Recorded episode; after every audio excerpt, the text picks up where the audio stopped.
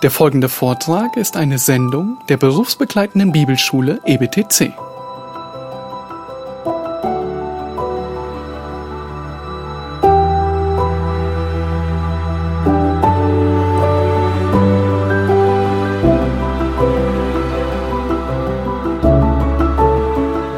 Wir sind als Gläubige immer wieder im Gebet. An verschiedenen Stellen, Orten und Momenten beten wir. Und häufig ist es so, dass wir ein gewisses persönliches Muster haben, wie wir beten. Und auch einen Schlusssatz. In der Regel, oder na, vielleicht nicht in der Regel, aber häufig hört man die Worte im Namen Jesu. Amen. Habt ihr auch schon mal so gebetet? Vielleicht auch öfter. Vielleicht im Namen Jesu oder in Jesu Namen. Amen. Warum beten wir im Namen Jesu? Warum in Jesu Namen? Amen. Und in diesen in dieser Phrase, in diesem Abschluss des Gebets beziehen wir uns auf Johannes 15, Vers 16. Wir lesen dort, dass Jesus sagte, nicht ihr habt mich erwählt, sondern ich habe euch erwählt und euch dazu bestimmt, dass ihr hingeht und Frucht bringt und eure Frucht bleibt, damit der Vater euch gibt, was auch immer ihr ihn bitten werdet, in meinem Namen. Den ersten Teil dieses Verses oder den, den ersten Teil dieses letzten Teilverses, dass wir bekommen, was immer wir bitten, den wollen wir gerne auf uns beziehen. Wir wollen doch, dass die Gebete erhört werden und deshalb fügen wir an unser Gebet die Phrase in Jesu Namen an.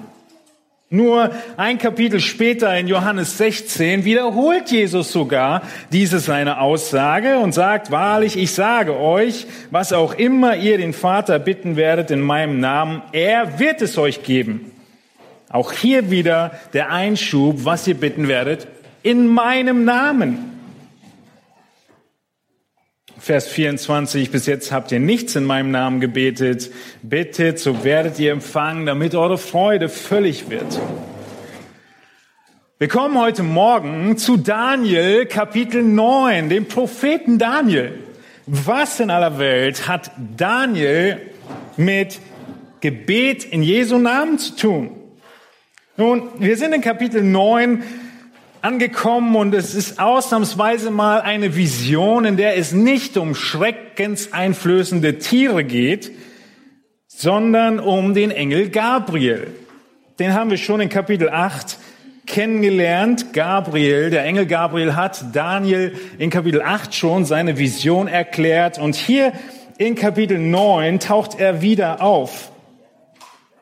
Wir sehen in Kapitel 9 von Propheten Daniel, ein Gebet von Daniel. Und das ist der Zusammenhang zu unserem Gebetsleben.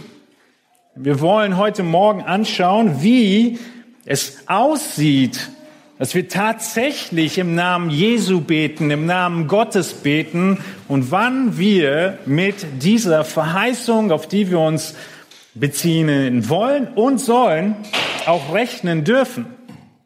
Und selbst Daniel, viele Jahrhunderte vor Jesus, hat diese Prinzipien des Gebets schon selbst praktiziert. Wenn wir gleich hineinschauen in Daniel Kapitel 9, dann sehen wir, dass nach den ersten zwei Versen Einleitung, bei denen wir uns aber hauptsächlich sogar aufhalten werden, ja, das Gebet selbst in den Versen 3 bis 19 kommt. Es ist ein Gebet, was Daniel spricht im Namen des ganzen Volkes Israels. Er bittet um Gnade, er bittet um Wiederherstellung Israels. Wir wissen, Israel ist im Exil. Sie sind nicht zu Hause in ihrem Heimatland, sondern in Babylon. Und dann in den letzten Versen ab Vers 20 oder genauer ab Vers 24 sehen wir, wie Gabriel, der Engel Gabriel, auf das Gebet Daniels antwortet. In seinem Fall sogar mit einem Vier-Augen-Gespräch. Also was hat Daniel mit dem Gebet im Namen Jesu zu tun? Viel.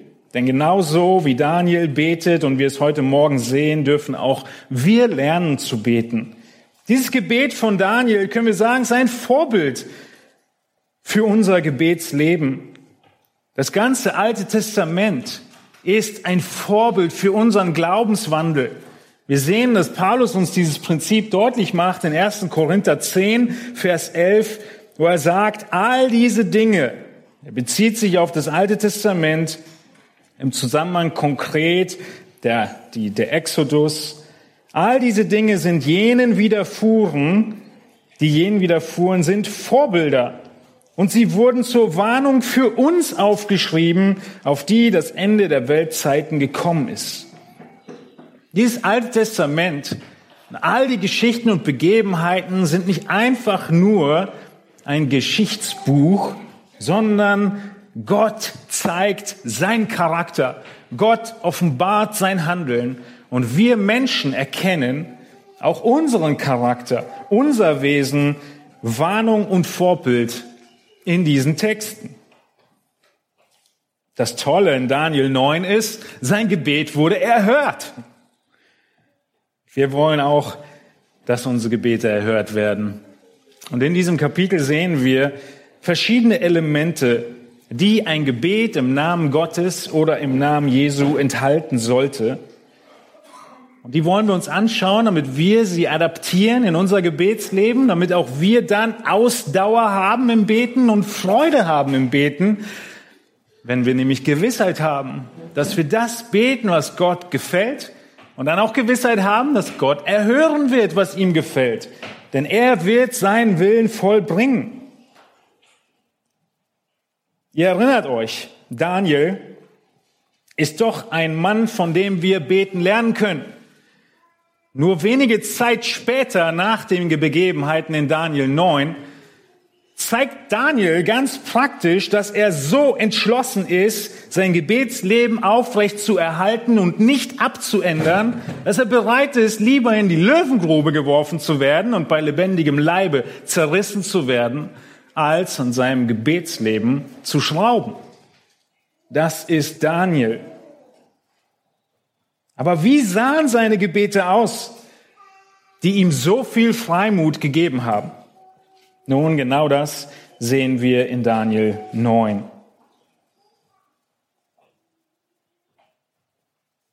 Ihr kennt die Worte, ihr habt nicht, weil ihr nicht bittet. Daniel 9 ist ein Beispiel davon, dass wir haben, weil Daniel bat. Wir haben Daniel 9, wir haben die Antwort auf sein Gebet, die atemberaubend ist, die tröstend ist, die ermutigend ist, die den Messias vorhersagt. Soweit kommen wir heute nicht, aber diese Antwort haben wir zum Ende des Kapitels, weil Daniel bat. Wo befinden wir uns zeitlich? Nun, ihr erinnert euch an die Verse in Daniel 8, 27, die letzten Worte vom letzten Kapitel, wo Daniel die Vision erhalten hatte, ja, zwischen dem, dem Widder und hier nach dieser Vision liegt Daniel mehrere Tage krank. Er konnte nicht aufstehen und arbeiten gehen, weil er entsetzt war über das Gesicht und niemand es verstand. Daniel 9 auch wenn es in unserer Bibel der nächste Vers ist, spielt sich zwölf Jahre später ab. Wie wir gleich sehen werden, ist Daniel immer noch völlig entsetzt und besorgt über das, was er gesehen hat in all seinen Visionen. Zwölf Jahre später.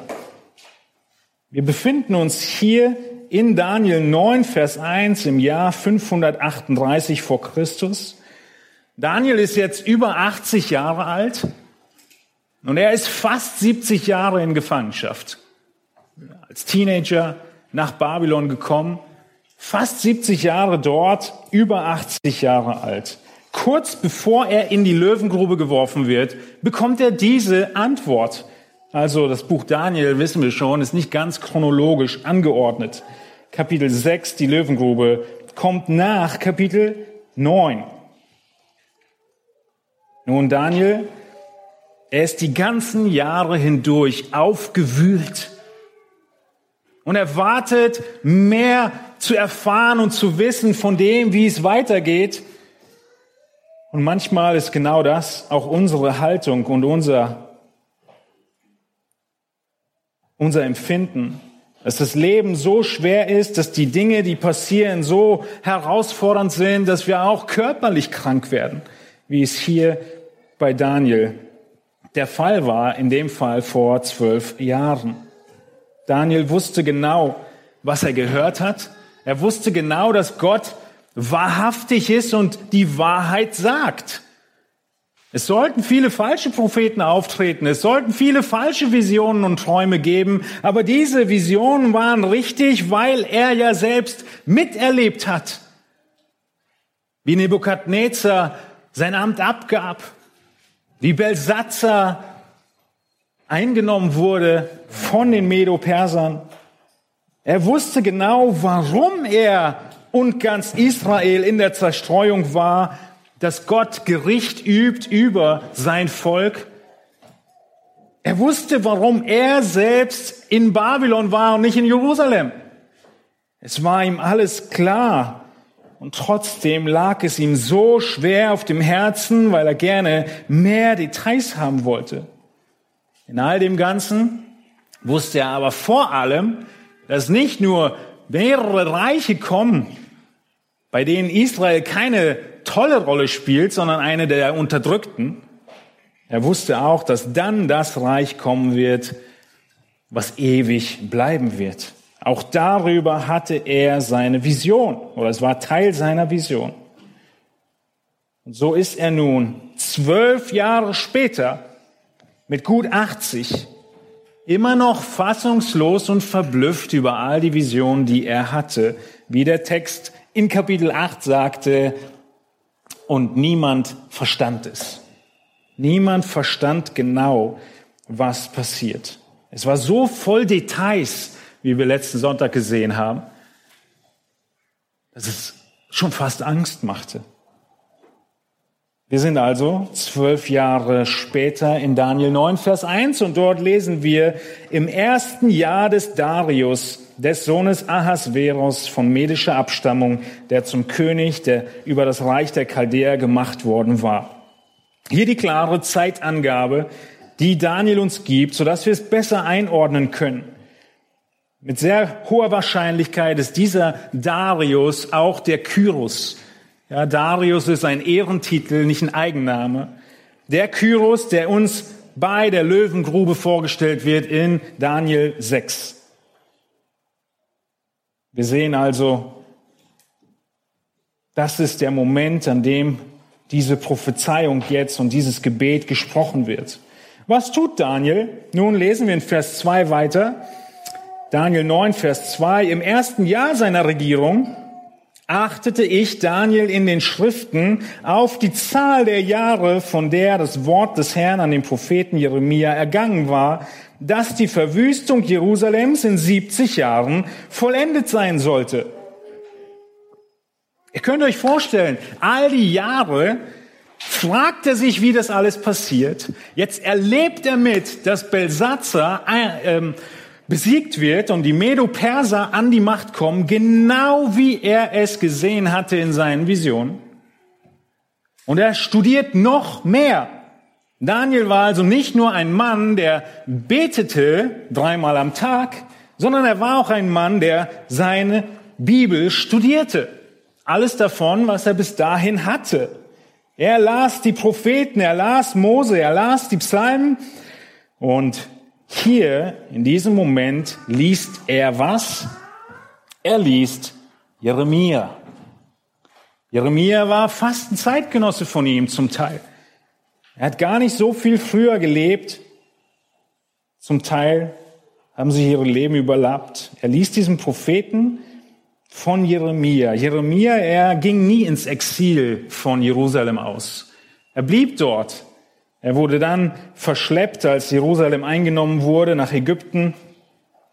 Aber Daniel, er hat diese Rollen von Jeremia bekommen. Er hat schon Abschriften von diesem Propheten.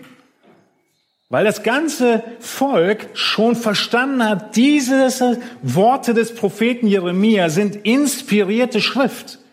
Sie wurden gar nicht angezweifelt und so wurden sie kopiert und in Umlauf gebracht bis zu Daniel. Wir sehen gleich ein bisschen genauer, dass Daniel Jeremia 25 liest und Jeremia 29. Und von diesen 70 Jahren dort liest und es weiter studiert. Wir werden heute Morgen sehen, wie dieses Gebet aussieht, was er spricht. Es ist getränkt davon, dass er ein Mann des Wortes ist. Ein Mann, der das Wort studiert. Dass Daniel nicht nur das Wort studiert, sondern Gott auch beim Wort nimmt. Und zwar bis auf das Ja genau jede Aussage ernst nimmt. Es für Daniel 70 Jahre, 70 Jahre bleiben dass dreieinhalb Jahre dreieinhalb Jahre bleiben und dass tausend Jahre tausend Jahre bleiben. Wir sehen auch, dass Daniel aufs Wort gehorcht.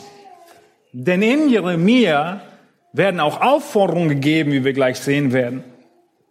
Obwohl Gott alles vorsieht, obwohl er bestimmt, was geschieht, gibt er uns eine hundertprozentige Verantwortung, die wir zu erfüllen haben. Daniel ist ein Vorbild davon.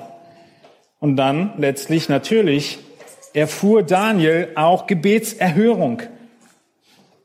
Nun, was sind diese Elemente, die auch unser Gebetsleben zu Ausdauer und zu Freude führen werden, so wie Daniels? Das Erste, was wir uns anschauen, ist, dass wir ein Lernender bleiben müssen des Wortes Gottes. Daniel war ein Mann des Wortes Gottes. Und so müssen auch wir Lernende des Wortes bleiben.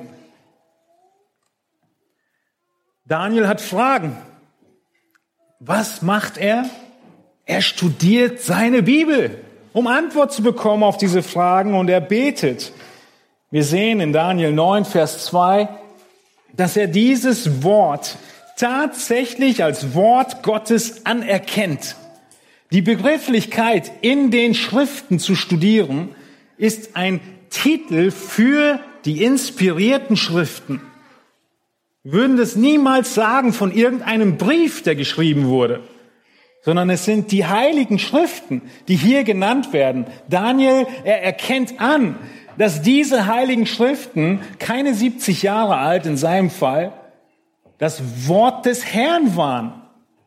Ist nicht einfach nur Jeremia, ein netter Kollege, Prophetenkollege aus einem anderen Land, hat einen Brief geschrieben, sondern es ist das Wort des Herrn an den Propheten Jeremia. Das studiert Daniel. Seine Haltung zur Schrift ist richtig. Er nimmt sie auf als Gottes Wort, absolut unfehlbar und zuverlässig, irrtumslos. Nun, wir schreiben das Jahr 538 vor Christus. Und im Jahr 605 vor Christus, schnell im Kopf rechnen, 67 Jahre her, hat Jeremia dieses 25. Kapitel geschrieben. Vor, für Daniel, 67 Jahren,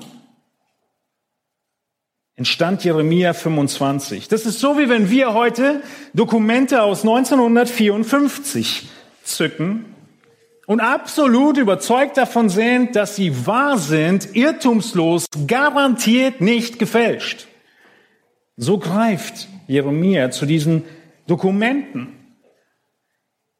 Und er liest, äh, Daniel greift zu den Dokumenten von Jeremia. Er liest Jeremia 25, Vers 12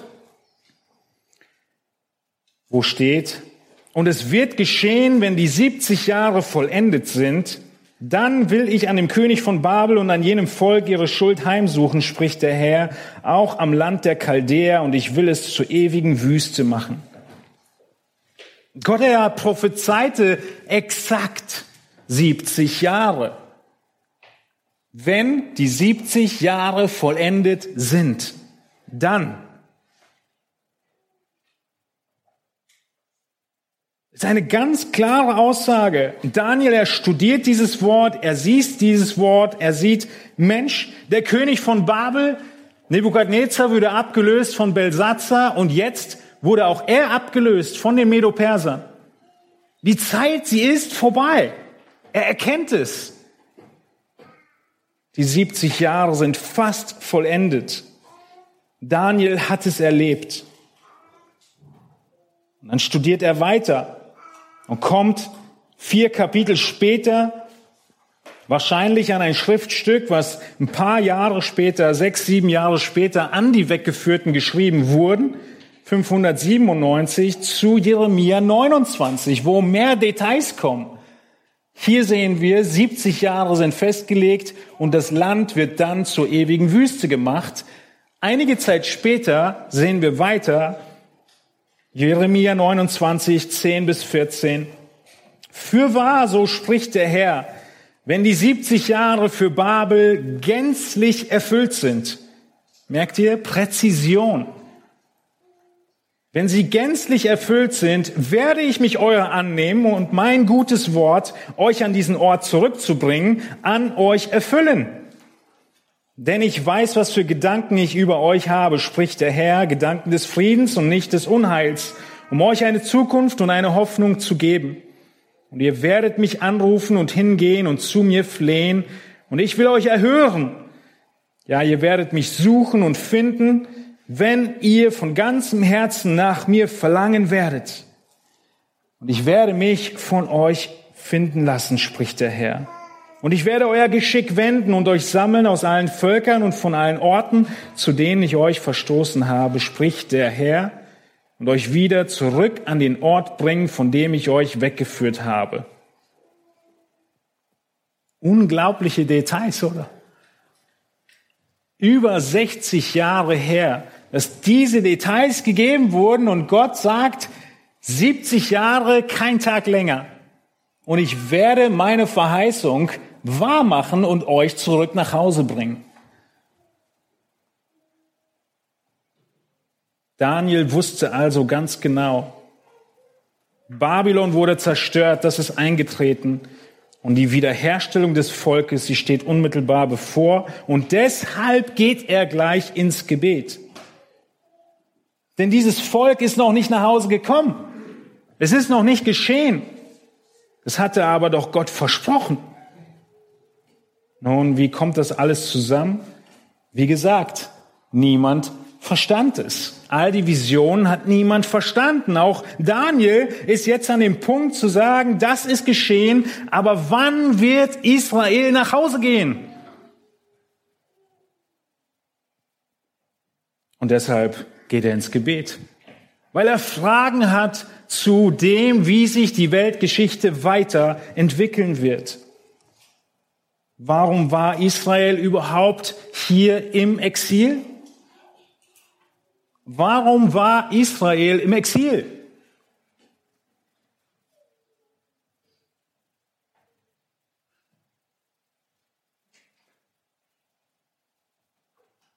Weil sie all die Jahre Gott nicht gehorcht haben. In 5. Mose 28 und 29 hat Gott deutlich gemacht, welch Segen auf Gehorsam liegt und welcher Fluch auf Ungehorsam liegt. Und sie wussten ganz genau, dass sie Gott nicht gehorchen und sie wussten, was die Konsequenz ist, nämlich das Exil. Und genau das ist eingetreten. Der Zusammenhang in all dem, was wir gleich vom Gebet lesen, ist genau dieser. Daniel weiß, warum sie im Exil sind, weil sie als Volk gemeinschaftlich nicht entsprechend 5. Mose 28 im Gehorsam gelebt haben und dann Segen empfangen haben, sondern im Ungehorsam gegen den Bund, den Gott geschlossen hat. So fängt er gleich an zu beten. Daniel war ein Mann des Wortes. Er kannte seine Bibel. Er kannte Gottes Handeln. Er war mit Gott vertraut, aber er hatte noch viele Fragen. Nun, wenn man lang genug in Berlin lebt, dann bekommt man langsam aber sicher auch ein bisschen den Berliner Akzent mit. Und spätestens deine Kinder werden auch anfangen, ihn zu sprechen. Ähnlich ist es mit Daniel. Er war so verinnerlicht in Gottes Wort, dass sein ganzer Akzent, sein ganzes Reden in seinem Gebet, was wir jetzt sehen, Bibel ist. Ein Kommentator, den ich gelesen habe, sagt, 85 Prozent des Gebets, was gleich kommt, sind andere, frühere Bibelstellen und Wahrheiten. Also eigentlich alles außer die Zwischenbindewörter. genau so wirkt sich das aus, dass er ein Mann des Gebets ist. Er redet wie die Bibel. Man hört ihm zu und man denkt, man liest Mose oder einen anderen alten Propheten. Nun schauen wir uns an, wie dieses in sein ja, ganzes Reden in Leib und Blut überging, wie die, er die Eigenschaften Gottes hervorhebt in den nächsten Versen. In Daniel 9 lesen wir sein Gebet von Versen 4 bis 19 zusammen. Ich betete aber zu dem Herrn, meinem Gott, und ich bekannte und sprach, ach Herr, du großer und furchtgebietender Gott, der den Bund und die Gnade denen bewahrt, die ihn lieben und seine Gebote bewahren. Wir haben gesündigt und haben Unrecht getan und gesetzlos gehandelt.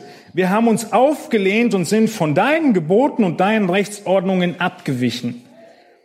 Wir haben auch nicht auf deine Knechte, die Propheten, gehört, die in deinem Namen zu unseren Königen, unseren Fürsten und unseren Vätern und zu dem ganzen Volk des Landes geredet haben.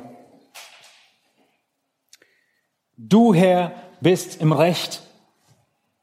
Uns aber treibt es heute die Schamröte ins Gesicht, wie es jetzt zutage liegt. Den Männern von Juda und den Bürgern von Jerusalem und dem ganzen Israel seien sie nah oder fern in allen Ländern, wohin du sie vertrieben hast, wegen ihrer Untreue, die sie gegen dich verübt haben. Uns Herr treibt es die Schamröte ins Gesicht, unseren Königen, unseren Fürsten und unseren Vätern, weil wir gegen dich gesündigt haben. Aber bei dem Herrn, unserem Gott, ist Barmherzigkeit und Vergebung, denn gegen ihn haben wir uns aufgelehnt und wir haben nicht aufgehört, auf die Stimme des Herrn unseres Gottes, um in seinem Gesetz zu wandeln, das er uns durch seine Knechte, die Propheten, vorgelegt hat. Sondern ganz Israel hat dein Gesetz übertreten und ist abgewichen, sodass es auf deine Stimme gar nicht hören wollte. Darum hat sich auch über uns ergossen, was als Fluch und Schwur im Gesetz Moses des Knechtes Gottes geschrieben steht, weil wir gegen ihn gesündigt haben. Und so hat er seine Worte ausgeführt, die er gegen uns und unseren Herrscher, die über uns Regierten ausgesprochen hat, dass er großes Unheil über uns bringen wolle, wie es unter dem ganzen Himmel noch nirgends vorgekommen und wie es nun wirklich an Jerusalem geschehen ist. Genau so, wie es im Gesetz Moses geschrieben steht, ist all dieses Unheil über uns gekommen. Wir aber suchten das Angesicht des Herrn nicht dadurch zu besänftigen, dass wir uns von unseren Sünden abgewandt und auf deine Wahrheit geachtet hätten.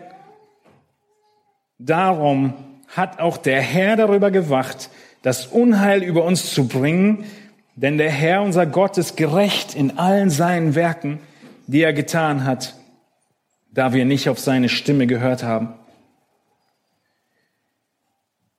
Nun aber, Herr unser Gott, der du dein Volk mit starker Hand aus dem Land Ägypten heraufgeführt hast und dir einen Namen gemacht hast bis zum heutigen Tag. Wir haben gesündigt. Wir haben gottlos gehandelt. O Herr, lass doch um all deiner Gerechtigkeit willen deinen Zorn und Grimm sich abwenden von deiner Stadt Jerusalem, von deinem heiligen Berg. Denn wegen unserer Sünden und der Missetaten unserer Väter ist Jerusalem und dein Volk allen seinen Nachbarn zum Gespött geworden. So höre nun, unser Gott, auf das Gebet deines Knechtes und auf sein Flehen und lass dein Angesicht leuchten über dein verwüstetes Heiligtum um des Herrn willen. Neige dein Ohr, mein Gott, und höre, tue deine Augen auf und sieh unsere Verwüstung und die Stadt, die nach deinem Namen genannt ist. Denn nicht um unserer eigenen Gerechtigkeit willen bringen wir unsere Bitten vor dich, sondern um deiner großen Barmherzigkeit willen. Herr, höre, Herr, vergib, Herr, achte darauf und handle und zögere nicht, um deiner selbst willen, mein Gott denn nach deinem Namen ist deine Stadt und dein Volk genannt. Wenn ihr diese Verse lest, habt ihr den Eindruck, Daniel kennt diesen Gott, mit dem er redet? Habt ihr den Eindruck, er weiß ganz genau, warum er da steht, wo er steht, warum es ihm geht, wie es ihm geht? Er kannte seine Bibel und er kannte seinen Gott. Kennt Daniel den Willen Gottes? Ja. Diese Kenntnis des Gottes und seines Willens drängt ihn ins Gebet. Er spielt die ganze Zeit auf Gottes Charakter an. Hatte Daniel alle Antworten? Nein. Die Kenntnis Gottes drängt ihn ins Gebet und die fehlenden Antworten drängen ihn auch ins Gebet. Seine Unkenntnis über die Details führt ihn ins Gebet, aber vor allem sein Gehorsam diesem Wort Gottes gegenüber. Gebet ist immer eine Reaktion auf Gottes Wort oder es ist im Einklang mit Gottes Wort. Deshalb sehen wir, Daniel, er ist ein Mann des Wortes.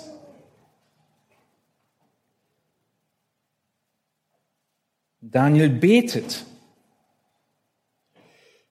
Nun, vielleicht denkst du dir, wir haben Jeremia 25 gelesen und Jeremia 29 gelesen. Wir haben Daniel gelesen. Wir haben all die Visionen uns schon angeguckt. Daniel, er wusste doch, was los ist. Er wusste doch, was Gott tun wird. Und in Jeremia sagt Gott auch noch Klartext, ich werde nach 70 Jahren mein Volk zurückführen. Warum sollte Daniel überhaupt noch beten? Warum soll er beten, wenn doch klar ist und Gott gesagt hat, dass es geschehen würde? Eine berechtigte Frage. Keine einfache Frage.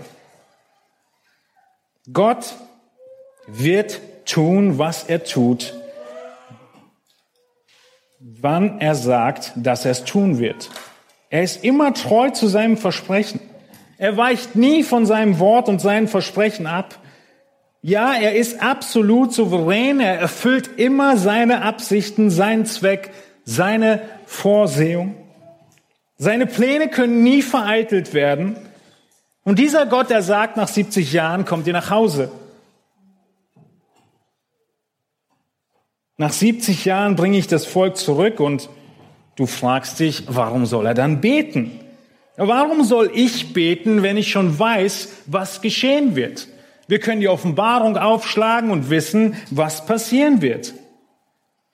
Die Antwort auf diese Frage ist, weil unser Gebet ein Gebet ist, was das Wort Gottes und seinen Willen reflektiert.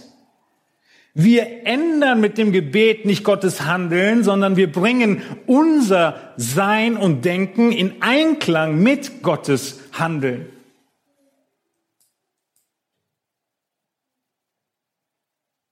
Das Gebet wird nicht die Hand Gottes führen, sondern es wird uns zur Hand Gottes bringen.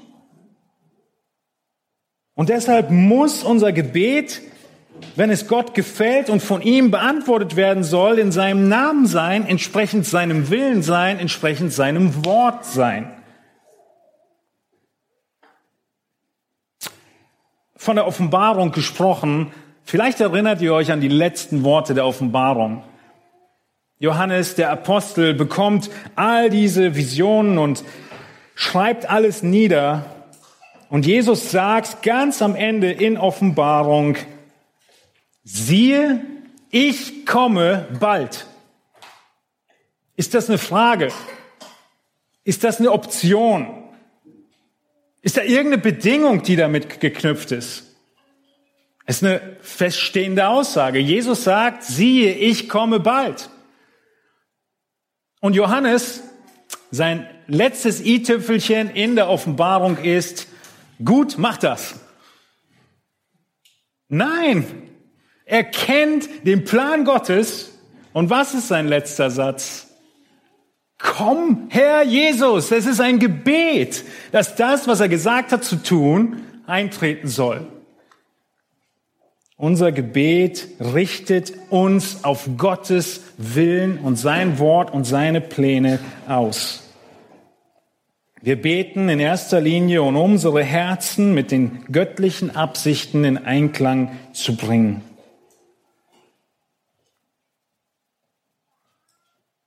Daniel, er wusste das. Er sagt nicht einfach nur, ja, Gott, du bist es, der all das tut und sagt, ja, okay, ich mach mit. Gott ist ein guter Plan, du hast meine Stimme. Ich habe nichts dagegen. Nein, sondern er wird von Leidenschaft entfacht in diesem Gebet, was wir gerade gelesen haben. Und er bittet Gott, genau das umzusetzen, was er verheißen hat zu tun. Wie kommt er dazu? Weil er Gott kennt, seinen Willen kennt und Gottes Willen zu seinem macht und dann darum betet, dass Gott ihn ausführt. Und so ist er ein Mann des Wortes. Und er ist im Willen Gottes. Wir umarmen die Wahrheit Gottes, seinen Willen, seine Herrlichkeit, seine Absichten und beten dann genau darum. Wir nehmen diese Worte ganz konkret beim Wort. Gott hat in seinem Wort häufig Zahlen benutzt, die exakt aufgegangen sind. Warum sagt Gott nicht, die Gefangenschaft dauert 68 Jahre oder 73? Warum 70 Jahre? Und diese Betonung, wie wir in Jeremia gelesen haben, auf das Detail, es sind genau 70. Weil die Konsequenzen, die Israel zu tragen hatte, eine Verbindung mit ihrer Strafe hatten, mit ihrer Übertretung.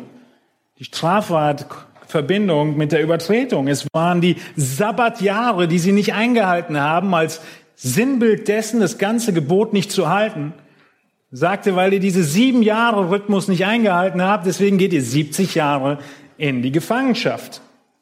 Und es sind genau 70, nicht 68 und nicht 73.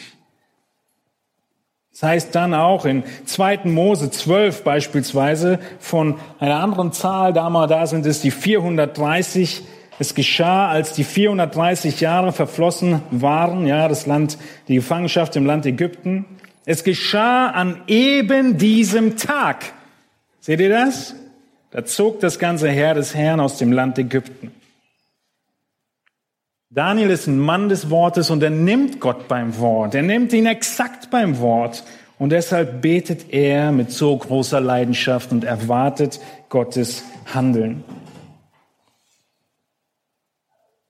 Diese Aussage, warum es 70 Jahre sind, ja, das finden wir nochmal in 2. Chronik 36. Das Wort des Herrn wurde durch den Mund Jeremias erfüllt. Bis das Land seine Sabbate gefeiert hat, soll es ruhen, solange die Verwüstung währt, bis 70 Jahre vollendet sind.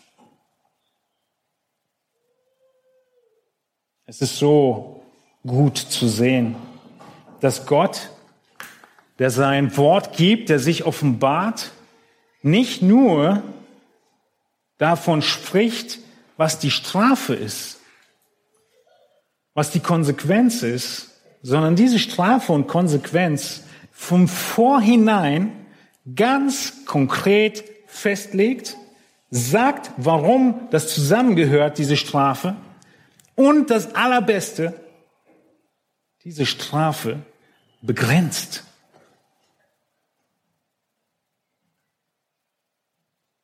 Genau dieselben Prinzipien sehen noch wir, dass Gott immer noch derselbe ist.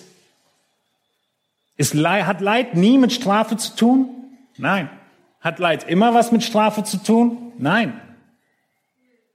Aber da, wo Gott uns erzieht, dürfen wir genauso wie Israel damals absolut sicher sein, er wird exakt das uns erziehen, was wir lernen müssen. Es wird passen. Und er wird nicht übers Ziel hinausschießen, weil er ein vollkommener Vater ist.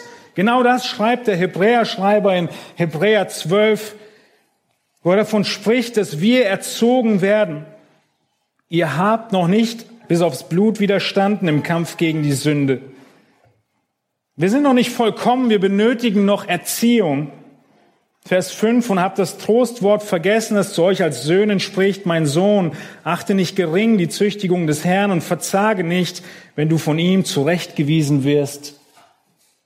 Denn wen der Herr lieb hat, den züchtigt er und er schlägt jeden Sohn, den er annimmt.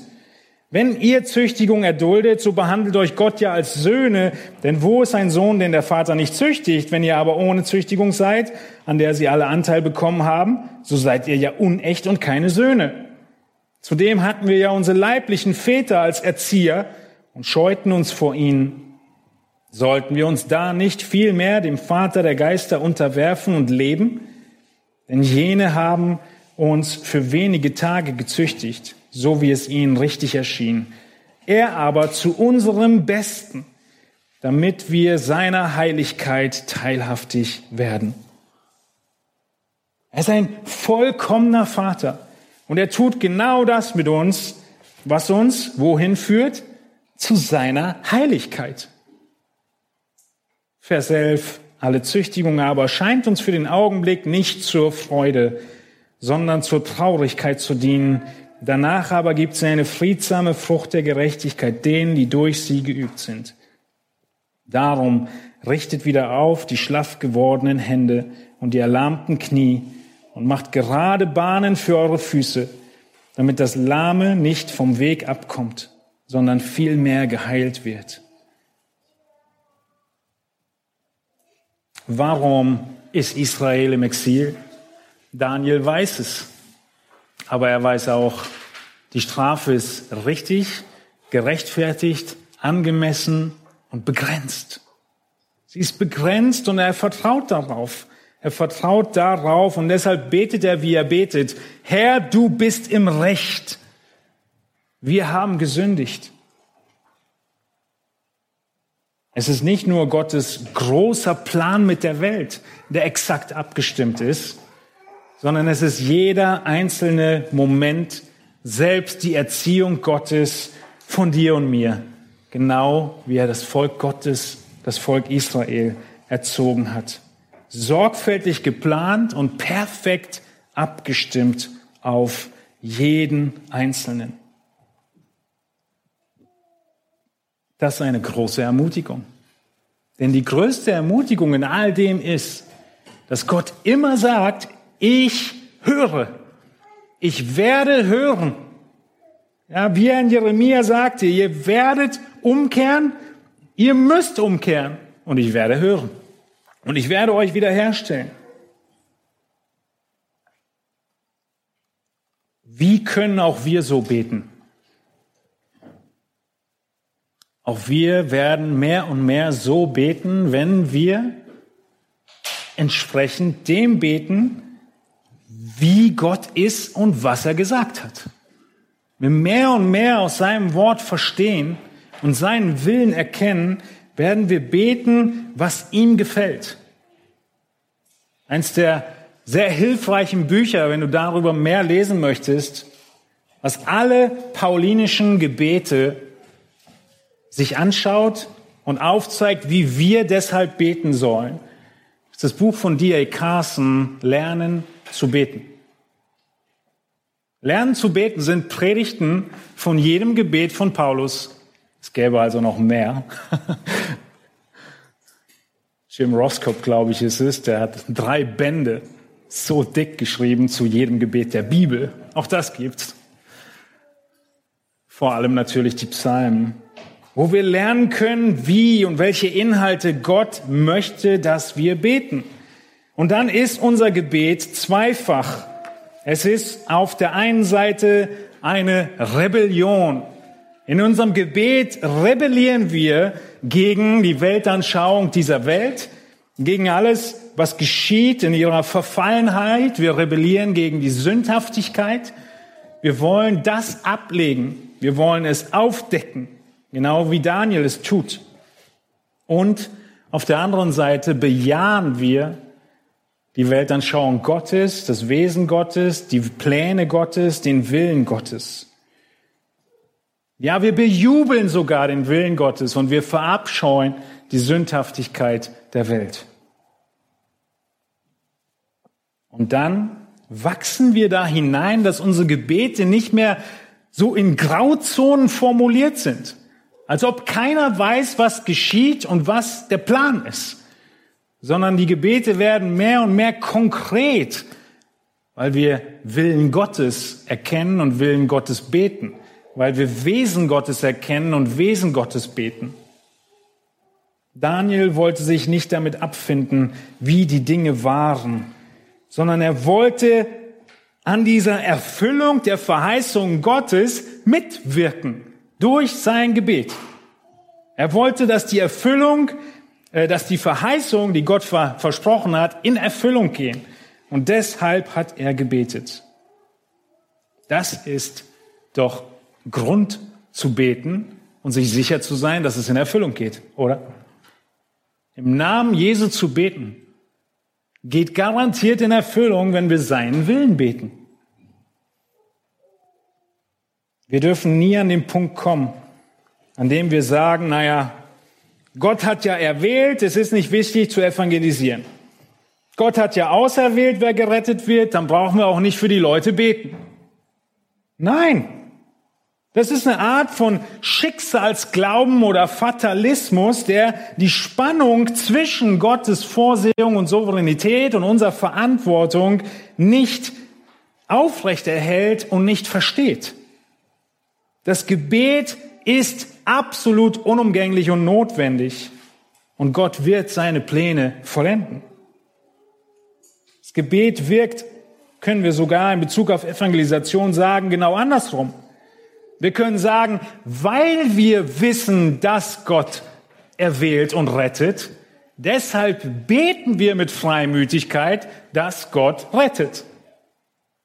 Und sind überzeugt, er wird seinen Willen tun, weil er es ja gesagt hat, dass er es tun wird.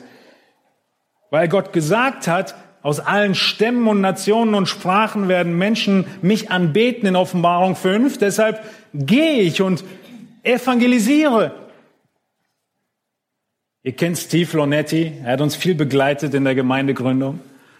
Und er hat mal in einer Schulung zugegeben und gesagt, wisst ihr, eigentlich war ich ein totaler Feigling, in diesen unerreichten Stamm zu gehen und den zu evangelisieren.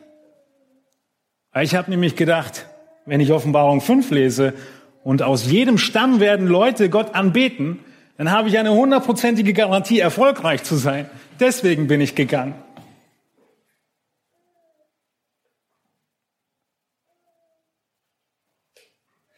Er hat in dem Stamm Taliabu, ja, für alle, die ihn noch nicht kennen, evangelisiert und es sind viele Gemeinden entstanden.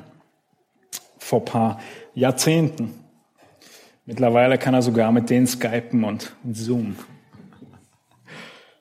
So funktioniert Gottes Souveränität und unser Gebet.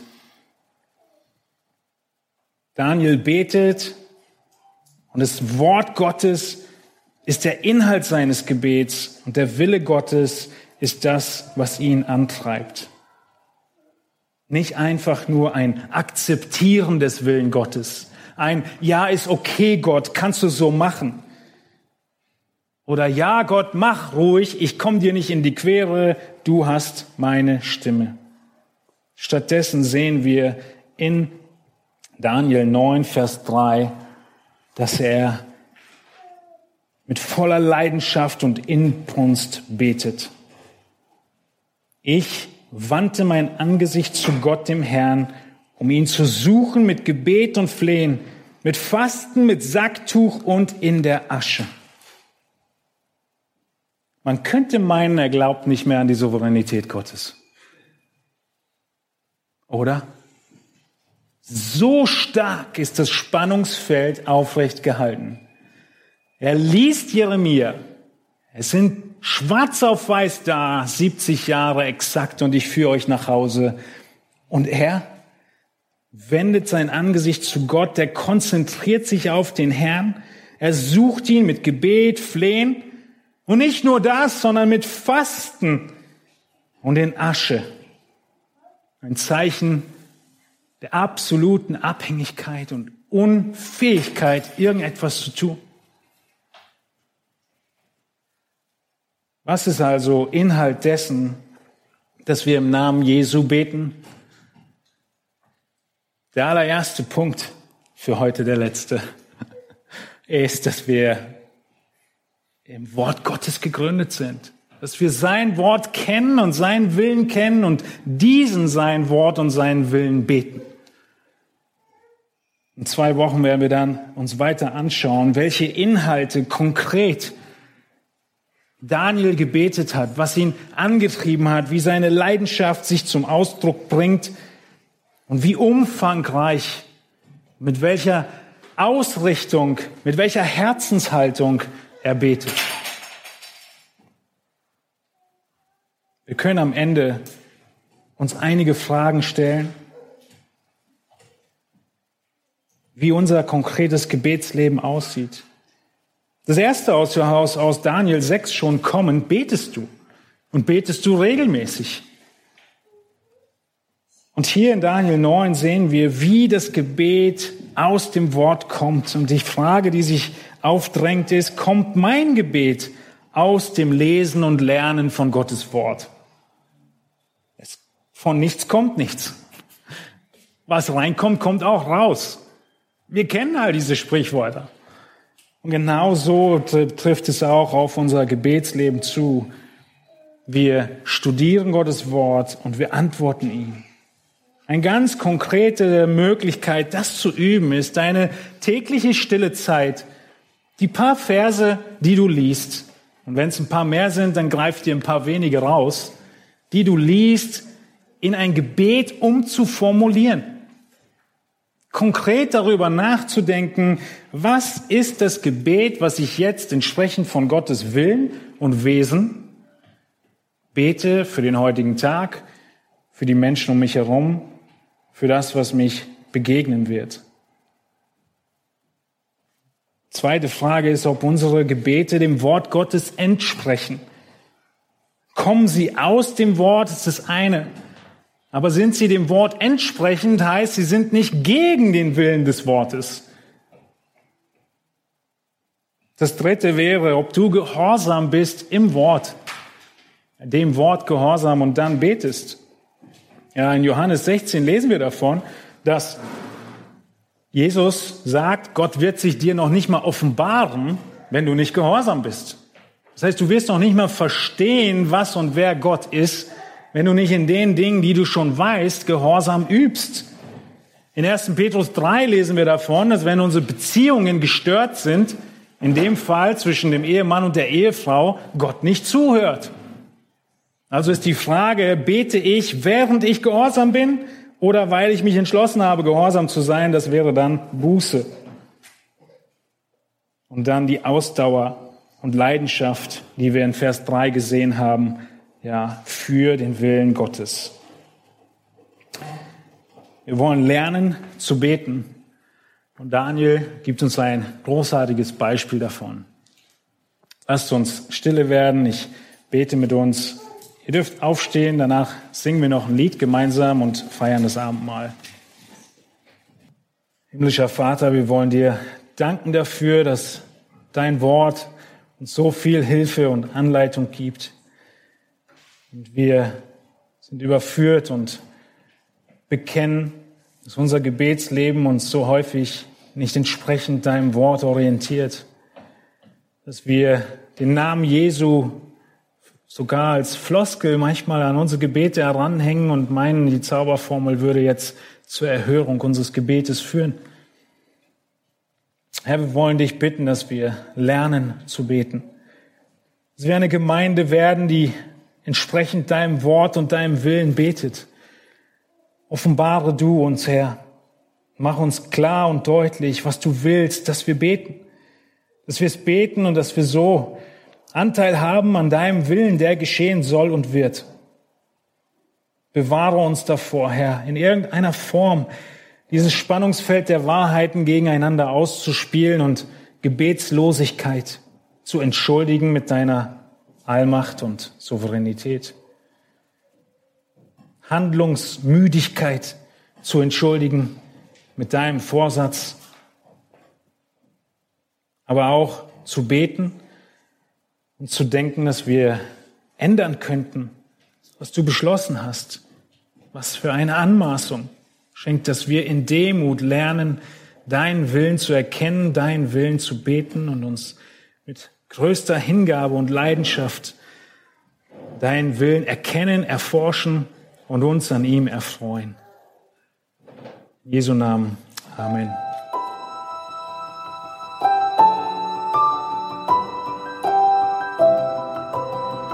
Diese Sendung war von der berufsbegleitenden Bibelschule EBTC. Unser Ziel ist, Jünger fürs Leben zuzurüsten, um der Gemeinde Christi zu dienen. Weitere Beiträge, Bücher und Informationen findest du auf ebtc.org.